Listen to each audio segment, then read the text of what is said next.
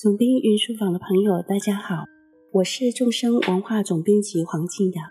又到了我们每周一次空中谈心的时间。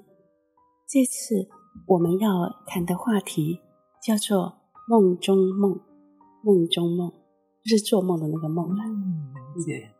那首先我们一样要先请我们的奇想小编，就是突发奇想的奇想小编。李胜文老师来跟大家打声招呼。Hello，各位听众朋友，大家好，很开心又在空中跟大家相会。金安老师好，好，李胜文老师好。我们今天要谈的这个话题比较轻松一点哦，没有那么严肃严重，谈到好像空气都凝结掉下来了。那说起梦这个主题，一个。啊、呃，学习佛法的人哈，或学习禅修的人，应该对“梦”这个字很熟悉。怎么说呢？比如说，我们华人都很熟悉的《金刚经》，我们华人最有有信心、有善缘、有缘分的佛经之一，嗯、第一个当然就是《心经》了。很多人可以背、会抄、会念。第二部大概就是《金刚经》了。《金刚经》的重要性，甚至还可以被当成镇宅用。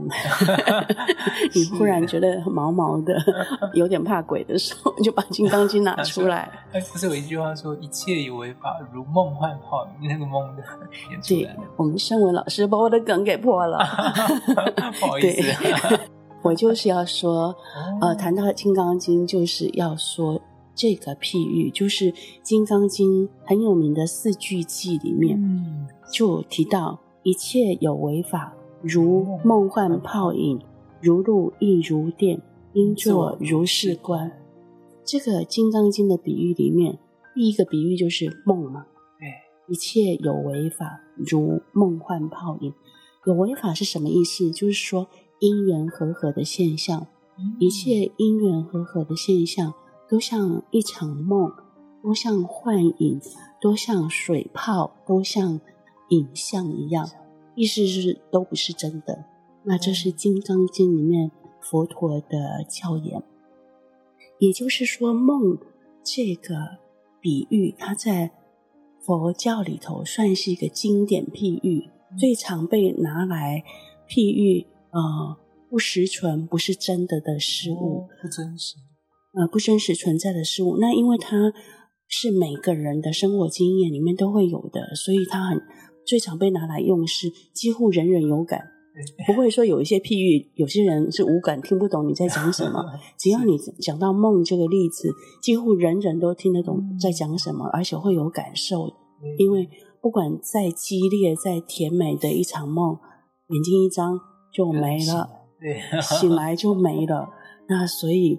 梦这个比喻是佛法里面，从佛经里面，乃至于呃，像龙树菩萨有一个很有名的偈颂，呃，像竹清仁不切教我们的时候，也常常在唱的，叫做“如梦亦如幻，如干达婆城，其相生住灭，所说亦如是”。我们是用唱道歌的方式唱，唱了非常多遍，不知道唱了多少遍，像刻进心版一样。第一个譬喻。还是梦，可见的，不管古代或现代，哪一个老师来教学，要提醒我们，世间看起来真实存在的一切，其实本质就像梦一样，不是真实存在。但是它又展现的非常清晰，所以梦就是一个，嗯，算是最经典的譬喻之一。所以我们今天就来谈谈梦这个话题。那圣文老师有没有做过印象很深的梦，或者是传说中那种预告型的梦呢？预告型的梦倒是没有，但是我以前我记得小时候国小阶段很喜欢看那个，以前不是有类似像什么《济公传奇》什么，有时候到地狱啊，现在那些可怕的影像和情节，然后我就曾经做过两三次一模一样的，比如说炸油锅啊，然后人犯错就是怎么样，然后拔舌头哦，那些可怕的画面。那真的很神奇，就同样可能那几天有在看那个连续剧，影像就重复做了几次那个梦。哦，这个正好就是佛法里面认为梦的几个来源了哈。一个来源哈叫习气的投影。哦，嗯，像习气梦，习气梦就是你白天有什么事情让你印象很深刻，或者是你在担心什么事情啊、呃，害怕什么事情，或者是黏着什么事情，比如说你喜欢哪一个人，你的确在梦里面会梦到他，因为你一直想他。对，日有所思，日有所思，夜有所梦嘛。所以啊、呃，在佛法的理解里面、解读里面，会认为。梦的来源之一是习气，白日的习气，你白天的所思所想所感所担忧所希望的，嗯，它就会成为夜里的梦，变成梦中的情节再出现一次。哦，那就比如说，哦，像我到现在都还会做来不及的梦，就是 小时候。考试很，快要来不及，我我应该是一个拖拖拉拉的小孩，然后拖拖拉拉的结果就是都要赶最后一秒，然后经常就处在一种迟到的焦虑当中。那这种迟到的焦虑呢，到很大或很老了，都还会反复的出现，一直会出现那种考试来不及了，在赶时间。也就是说，那那个你的印记。啊，心里的印记会出现在梦里头，这是会的。你很小时候的啊，心理的创伤啊，心理的伤痕印记，它会反复的以梦的形式出现，这是会的。但是这也都算是在叫习气的投影里面的一环，不是好像。嗯，也不是有什么太深刻的意义，它就是日有所思，夜有所梦。你很在意的事情，你可能呃白天刚刚发生，晚上就做了这个梦。但是更深刻一点，更呃对你的影响力更大一点，可能是小时候的一颗心灵印记，在你二十年、三十年以后，你都继续梦到它，会会。会会这样子。如果这样的话，可能我们可以检视一下这个印记对你的意义，是不是一个还没有结痂的伤口，还没有释放的心结？那刚好它像是一个一个闹钟，一个一个提醒一样，提醒你哦，这个印记它还在呢。那反复以梦的形式回来提醒你，可能去检视它，跟它和解。松开它，跟它和好。在佛法里面还有另外一个关于梦的事，他说祈梦，这个圣文老师有没有听过？祈祈，祈求的祈。哦，我真的没有听。对，其实就觉得说，哎呦，有奇梦啊，这个有意思哈、哦。这个好像是跟。呃，其一般世间人对于佛梦的理解不大一样。对，我自己就有经历过，比如说我受过呃十轮金刚灌顶，嗯、那十轮金刚灌顶刚好这个灌顶是创古的摩切给的，就是我们今天刚刚听到圆寂消息，以九十一岁高龄原籍的创古仁波切所给予的十轮金刚灌顶。在十轮金刚灌顶的某一天，就啊，喇嘛就发下吉祥草了，就是一根压得扁扁的草，称为吉祥草。然后，呃，喇嘛就宣布说，大家要把这个吉祥草放到枕头底下，今天晚上就去祈梦，然后看你做了什么样呃什么样的梦，代表呃一些征兆。哇，好有意思哦！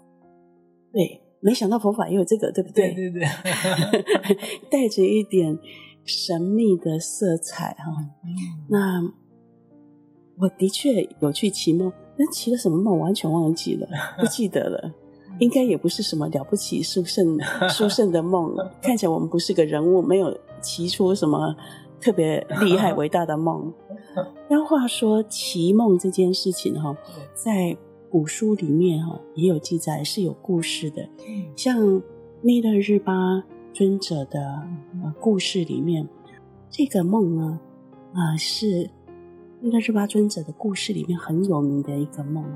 他是当时尊者有三个很有名的弟子啊，如日的大弟子哈叫做冈波巴大师。当然，这个如日如月都是后世哈啊、呃、后来的人给他的封号，在大家都作为学生的时代，大家都是同学，即使有人比较优秀，有人感感觉好像表现啊、呃、一般般，那时候不会有这么厉害的称号。嗯 当你被称为如日的大弟子，谁还敢跟你坐在一起？这样感觉是班长超厉害的。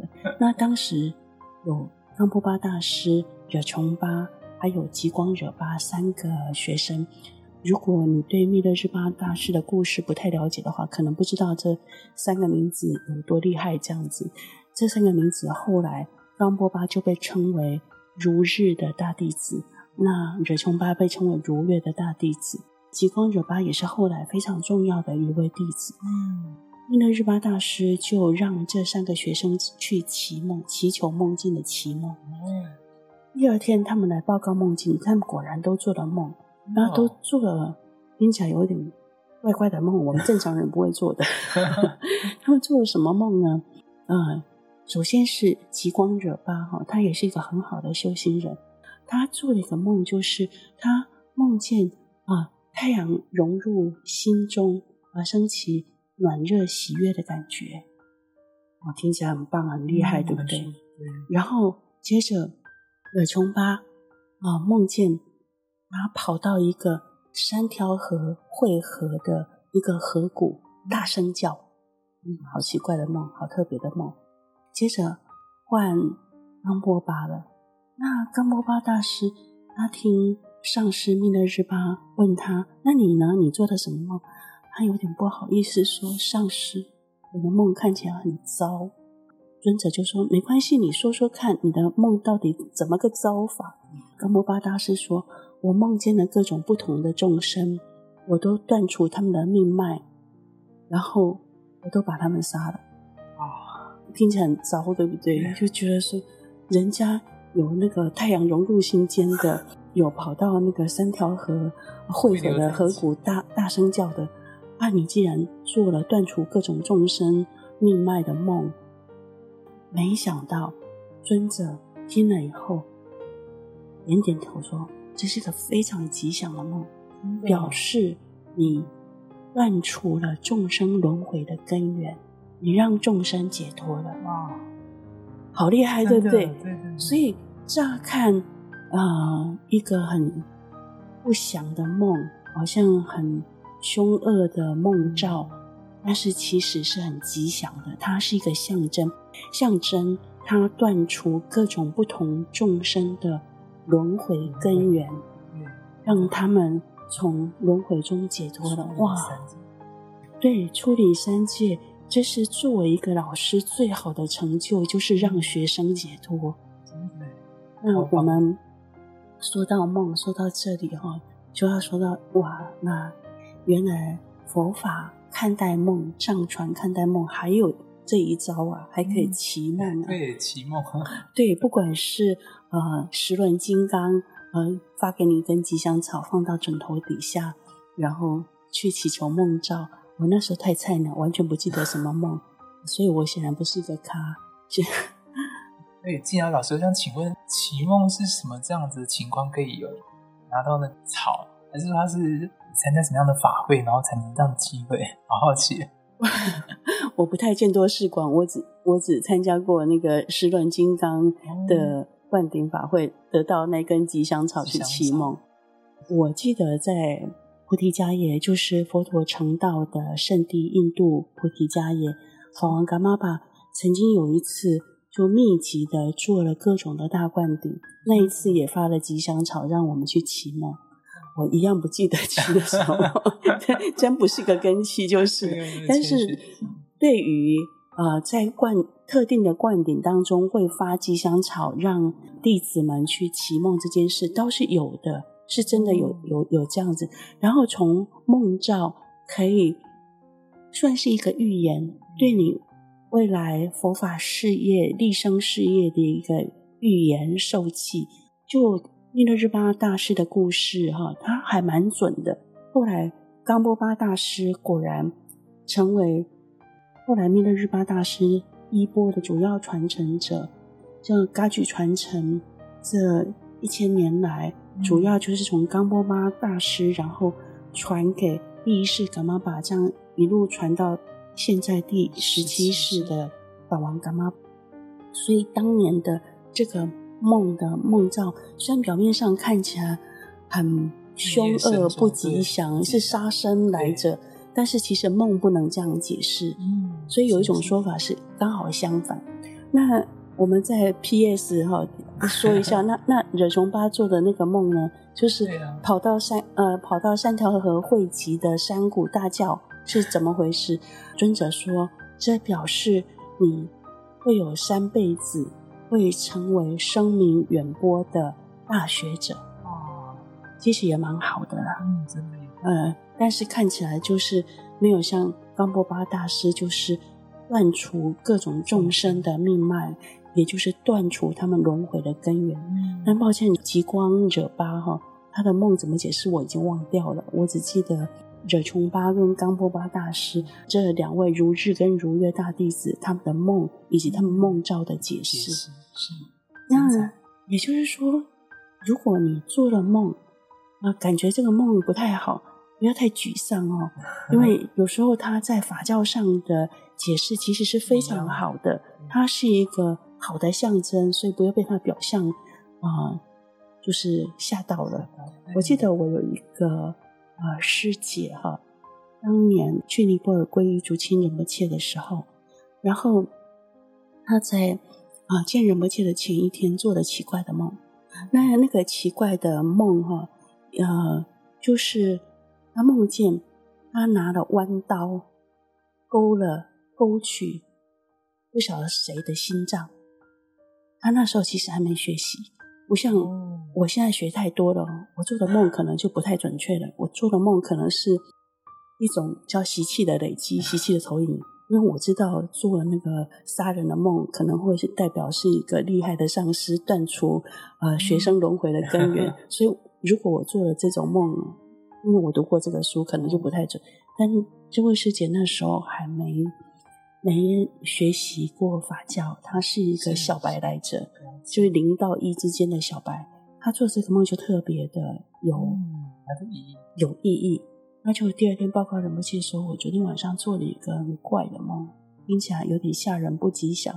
就是我梦见我用弯刀哈挖起哈啊挖起嗯不晓得谁的心脏。仁波切说哦很好，非常好。嗯讲呢，这个逻辑大概大概也是跟呃密勒日巴解释冈波巴的呃那个梦梦兆是一样的，也意思就是说，应该也是断除这个众生的轮回的根源。然后我忘了是这一次还是后来，就说这位师姐跟施身法特别有缘，然后后来这位师姐。有一次就请求仁波切说：“那我可不可以去闭关，呃，修施身法？啊，请问要闭关多久？”仁波切说：“很好，闭越久越好。”哇，所以，所以有时候你如果做了那种吓人的梦境哈，不要被那个表象吓住，它背后可能是有很好的意义的，在法教的意义上是很吉祥的。不要被我们这个俗眼嘛！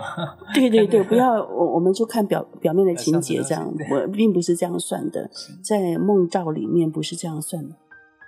那接着我们可能来说说梦这件事情，除了一个比喻之外，佛法里面不管从佛陀到上师都很喜欢拿它来提醒我们，一切因缘和合的事物都不真实存在以外，其实它还是一个修持。怎么说呢？啊、呃，很有名的纳洛六法里面，其实就有睡梦瑜伽。嗯、呃，那这个可能很多人都听过了哈。纳洛六法是噶举哈三年官访里面的必修课。啊、呃，它是一个啊气脉明点的修法，所以只能在一个封闭的环境里面进行，有亲教师指导你的。其中一项就是。啊，睡梦瑜伽就是利利用特殊的呃观修方式，呃，在你身体失去知觉睡着的时候，你心是可以观修的，它是有方法。但是我们先说个平民百姓版好了，平民百姓版就是 明就仁波切都教过的睡觉禅修。对，这个圣文老师也练习过，对不对？这真的不容易，就是反而你要去抓住觉知你那个睡意，好像有时候会睡意就不见得清醒。对，那我们先跟朋友们分享一下，啊、呃，就睡觉禅修哈，睡觉禅修跟梦也是有关系的。当你睡着，嗯、能够察觉梦的时候，就就是呃梦中之梦的时候，它也是一种禅修。那我们先说啊、呃，睡觉禅修或者是睡梦禅修哈，啊、呃，明就仁波切是在开心禅里。第一阶里面教到他，那开心禅第一阶，它就是止禅小玛他。止禅萨玛塔，它主要训练我们的是，就是让心平静下来，有拥有当下觉知的这个能力。拥有当下的觉知，我们会用主要用两种方式，一种是有所缘，一种是无所缘嘛。啊，无所缘就是没有专注的对境。我们就专注在自己心的觉知，就是那个知道的感觉。这样有所缘，就是呃，我们会把注意力放在呃眼耳鼻舌身意的各种对境上呢。呃，比如说眼睛，你可以拿着一朵花当成你的专注对境；嗯、耳朵，你可以听着鸟叫声，听着水流声，当成呃当成专注的对境，这就是声音禅修了哈。然后呃。气味可能可以闻着那个檀香的味道啊，那这个檀香味道其实也是有忽远忽近，时有时无的，啊，它也是训练觉知一个很好的方式。还有吃饭的时候的味道禅修，还有冷热感觉、酸痛麻感觉的触觉禅修。那到了你就这么去教啊，那个睡觉禅修，其实是要以一个。我对我们来讲，会算是一个状况体。状况体就是我们比较难摆平搞定的，就是睡意、困倦睡意，或者是无聊的感觉，是就是昏昏欲睡的那种感觉。如果说到了睡觉的时候，他就直接以我们会让我们睡着的那个睡意为对境来做禅修。那我们都知道他的方法就是你在呃睡前就先放松身体，放松心情。然后把当下的觉知带到那个睡意上，睡意就是那种昏昏欲睡，有一种沉重的感觉，有点倦怠的感觉，把觉知跟它结合在一起。那的确，那个你真的去修持状况，就如圣文老师所说的，我们会有平衡的问题，就是你觉知太强的时候，睡意就不见了，反而醒过来了，然后你的。你的觉知的对境，你的手缘境就消失了，那就变得超清醒的。那但是如果你那个觉知太放得太轻，你就真一下就睡着了，睡着了就没有觉知的，你的禅修就结束了。所以这个像一个跷跷板的两端，就是你有时候有时候有觉知，觉知太强，然后睡意太弱，你就醒过来了，你就。没没办法做那个 呃睡觉禅修，然后如果呃睡意太强，觉知太弱，你就睡着了，你就陷入糊里糊涂的睡觉，你的你的睡觉禅修也就结束了。嗯，那你就忍不住说，当你可以保持一个微妙的平衡的时候，让睡意跟觉知松松的结合，保持平衡，然后跨过睡眠的那道线，就是你的身体睡着了。但是心可以保持有觉知，大家会不会觉得哇，这么厉害，好棒啊！对，睡觉都可以算禅禅修对哦，对，而且呃，身体呃没有没有觉知的，但是心是有觉知的，怎么这么厉害？嗯，那我们操作的结果是，我说像。我不好意思说，瞎猫撞上死老鼠，感觉快要有凶杀现场了。但是其实就是对我们来讲，操作成功的时候像是个意外，就是偶尔成功，多数时候不太成功。但成功的时候会有两个征兆嘛，哈，一个征兆是就是在无梦中醒过来，然后醒来的时候心就在禅修当中，整个人感觉会非常的清新舒服。好，那这就是明就仁波切所教的啊、呃，睡梦呃，叫睡觉禅修。那为什么也可以叫做睡梦禅修呢？如果你有梦了，但是你你在梦中有觉知的话，你就可以梦中之梦。梦中有觉知，你就可以梦中之梦。这这个就是一种禅修，梦中之梦是一种禅修哦。也就是它一样的原理，是在身体不自主的时候，心能自主，心的觉知可以认出我现在正在做梦。那认出正在做梦以后，你可以怎么做来检验你是不是梦中之梦呢？嗯，你可以转化梦境，就变成你是那个写剧本的那个人。对对对，你忽然变成编剧来着，对你是演员兼编剧这样子，你是导演，然后你就可以说：好，现在飞起来，现在变化身形。嗯，如果真的可以的话，你就是梦中之梦。因为梦中之梦除了知道以外，还可以转化。真的哦？嗯，像措尼仁波切在他的一本书叫做《中英解脱门》，众生文化有出这本书，《中英解脱门》里面呃介绍到呃睡梦中英的时候，睡梦中音的意思就是从入睡到醒来这段时间都叫睡梦中音。那怎么禅修睡梦中音呢？他就介绍了一个。叫做呃梦梦明和修的四个方法。梦明和修就是梦跟那个明明性，就是心的明觉，让梦境跟心的明觉合一的一个修持。它有四个步骤，那大家听听看。当你梦中之梦的时候，可以这么检验这么做。第一个就是梦中之梦，首先你你做梦，你要当下知道你在做梦。底下三步才会发生，要不然你就是糊里糊涂做了一个梦，不管好梦坏梦都是梦而已。那如果我们能够把觉知带进梦里面，第一步梦中之梦，我知道我在做梦。第二步划线，划线就是看你，你这个时候你可以让自己飞起来，哎，看看。你本来不能飞嘛，哈、哦，不管你那个身身体多么苗条轻盈，总之是不能飞。但是在梦里面，你想飞是飞得起来。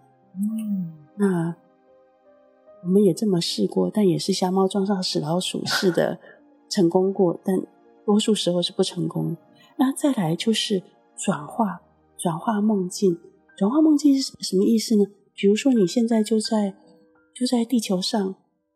那你可以想，我现在要到净土，转念之间就可以到净土了。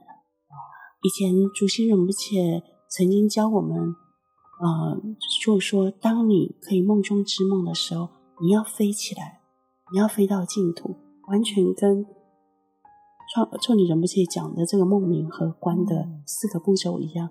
但是措尼仁波切最后那个第四步很重要，你如果梦中之梦了，还能够画线，画线就是你可以试试看能够飞起来，嗯，然后转化转转化你的环境，比如说你你把这个气世间，呃，物质性的气世间，把它观想成就是净土。哎，如果可以的话，第四步很重要，叫做进入光明。你梦中的心还要在安安住在光明当中。哦，那这就是很棒的梦明和修的四个步骤。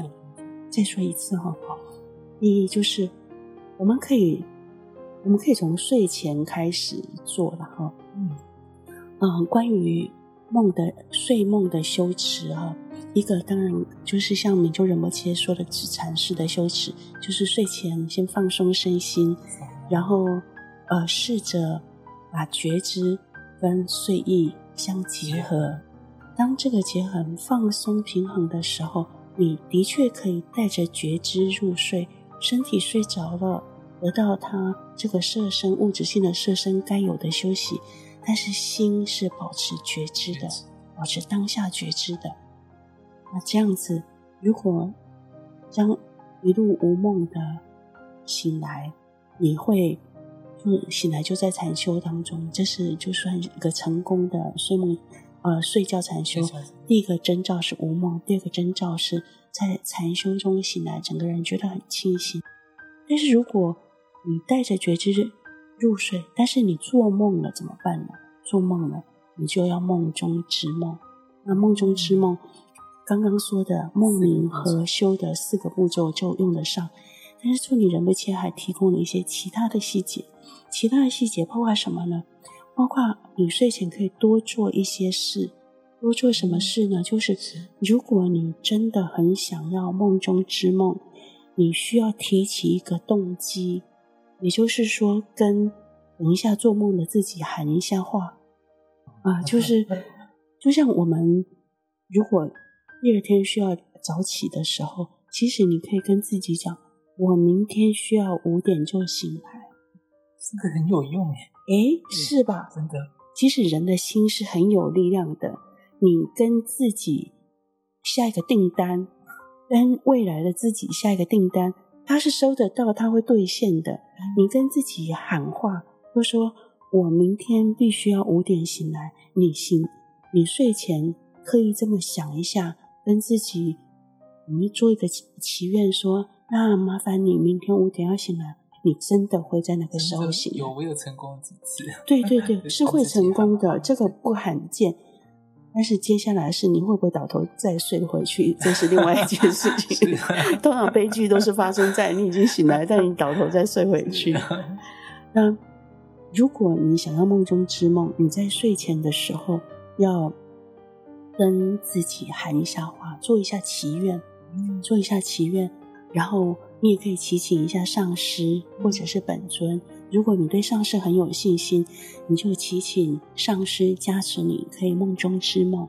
接着可以观想我们的喉间，就是喉咙，喉咙这个喉轮这里有个“啊”字。那不要担心说，哎呀，我不懂藏文的“啊”怎么写。你你观想中文也一样，因为那主要是个声音。那个“啊”字啊，你即使观想中文都 OK。有着柔和的白光哈，啊，不要太用力想，因为你太用力想会睡不着。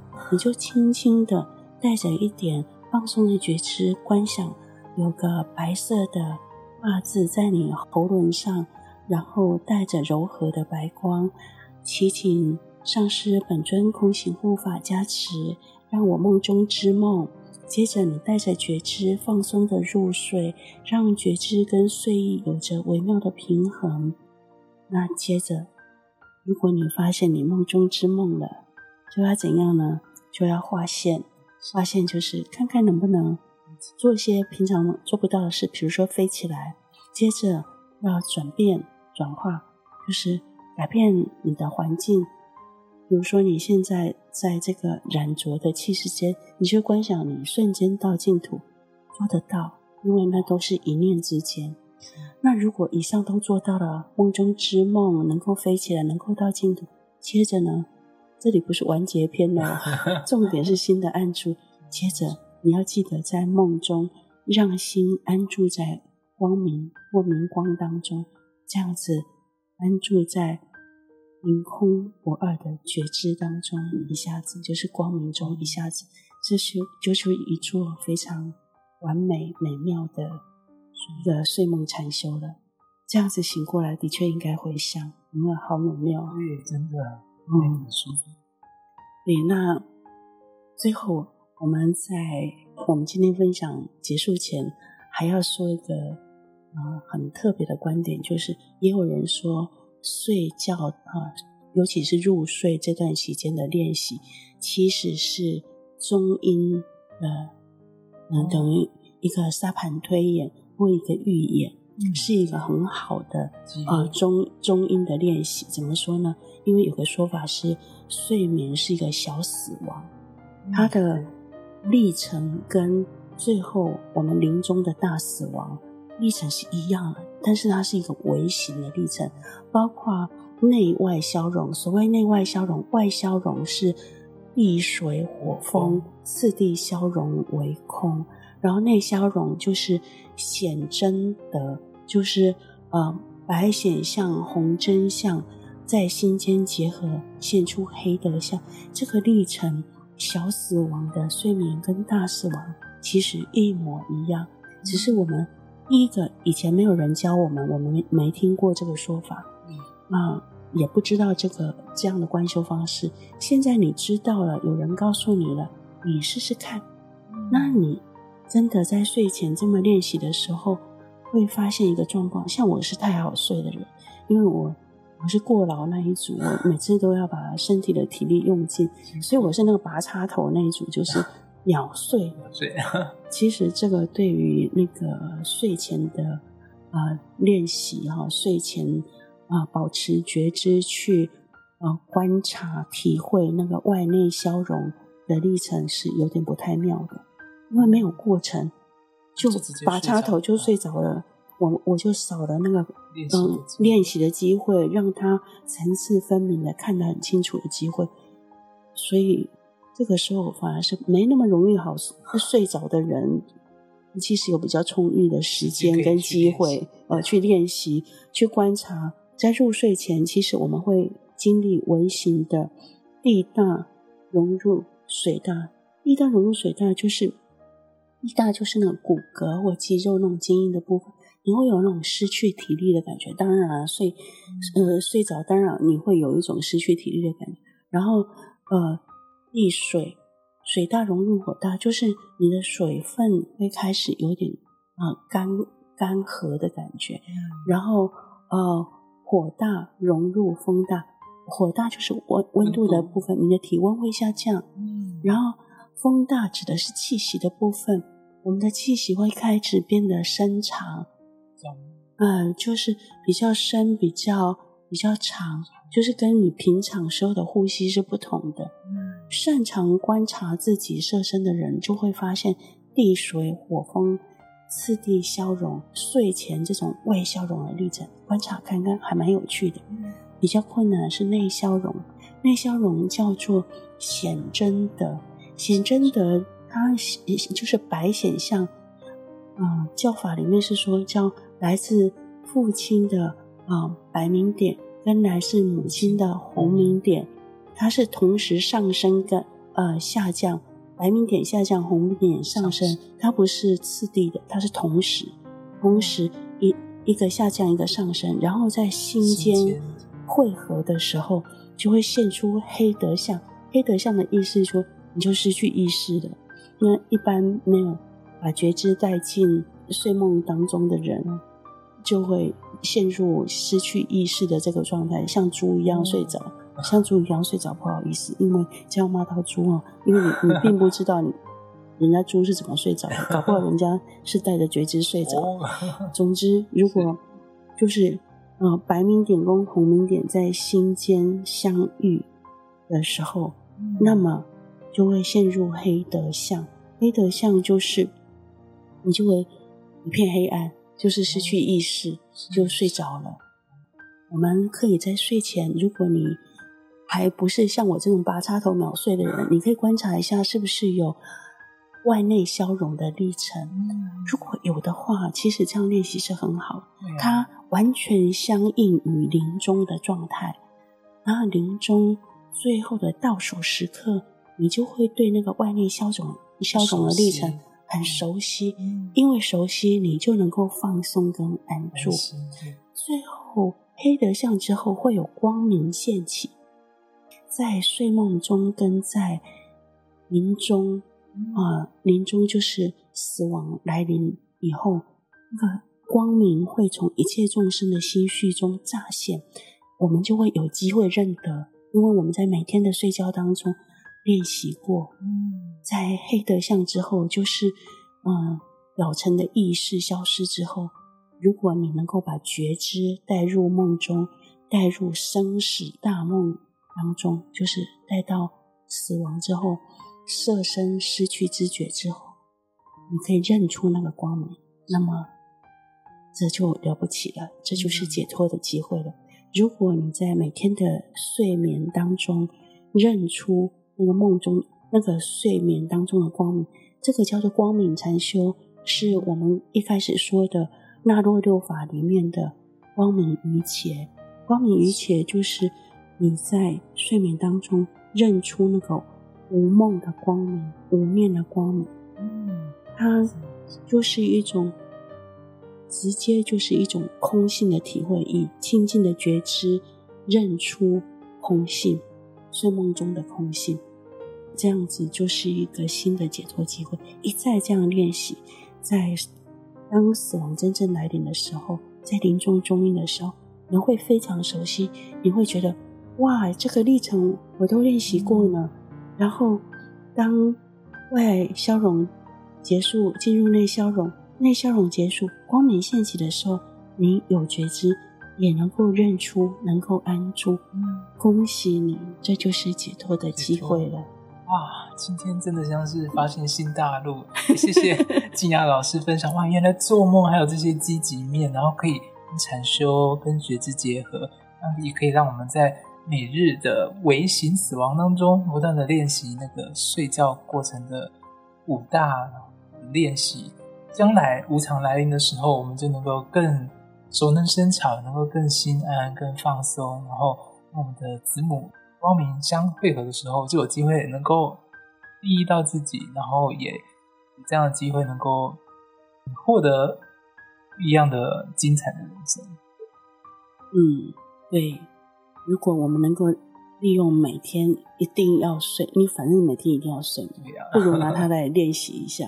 我们今天就分享了有梦的时候的梦冥和修的四个方法，嗯、我们也练习了睡前你可以利用观察外内消融，嗯、然后试着看看能不能在入睡灵光现起的时候去运用我们。带入睡眠中的觉知，把它认出来。如果能够的话，你会觉得说：“哇，遍地黄金啊！” 原来有一些看起来是没有意义、很难用的人生中的片段，其实是充满的可能性。包括睡觉，你觉得睡觉就是一个心缺席的时段嘛？就是 身身体在充电，因为它快要没电了，所以充电的时时段，这个时候心是缺席的，没办法用它。哎。你如果能够经由禅修练习，把觉知带到睡觉当中、睡眠当中或梦境当中，哎、嗯，它是可以禅修的，可以训练心的。真的，真的。好，那我们今天的分享就到这里。我们一样以一座短禅修来结束今天的分享。今天的分享要分享什么呢？我们就来分享今天说的啊、呃，睡意禅修好了。睡意禅修，这个对于正在听呃今天的节目的呃听众朋友，可能有点困难，因为你一定是醒着，你才会听到节目嘛。你如果睡着，你就听不到了。那我们就先听这个方法，然后将来不过你在开很无聊的会，或者你超想睡的时候，就可以拿来练习。对，好，那我们就分享明就仁波切所教导的啊、呃、睡意禅修。你要先调整好身体的姿势，但是睡意禅修比较特别。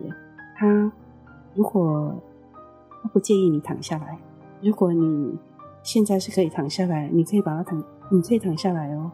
像我们以前在做开心禅小闭关的时候，那时候是真的关灯睡觉哎，对不对？关灯，然后那个本来盖腿部就盖在身上了，但坦白说，人那么多是很难睡得着的。好，那我们就一样放松全身的肌肉。如果你必须坐着，一样让脊椎松而直；就算你躺着，一样使全身肌肉放轻松，脊椎是松而直的。现在，我们先把心放松在自然的状态中，然后带着当下的觉知去觉知，有没有一种。昏沉的感觉，沉重的感觉，有没有一种睡意？有的话，就让觉知跟这个睡意松松的结合在一起。想睡就睡着，那是希望这个觉知是能够跟睡意相融，而进入睡眠当中。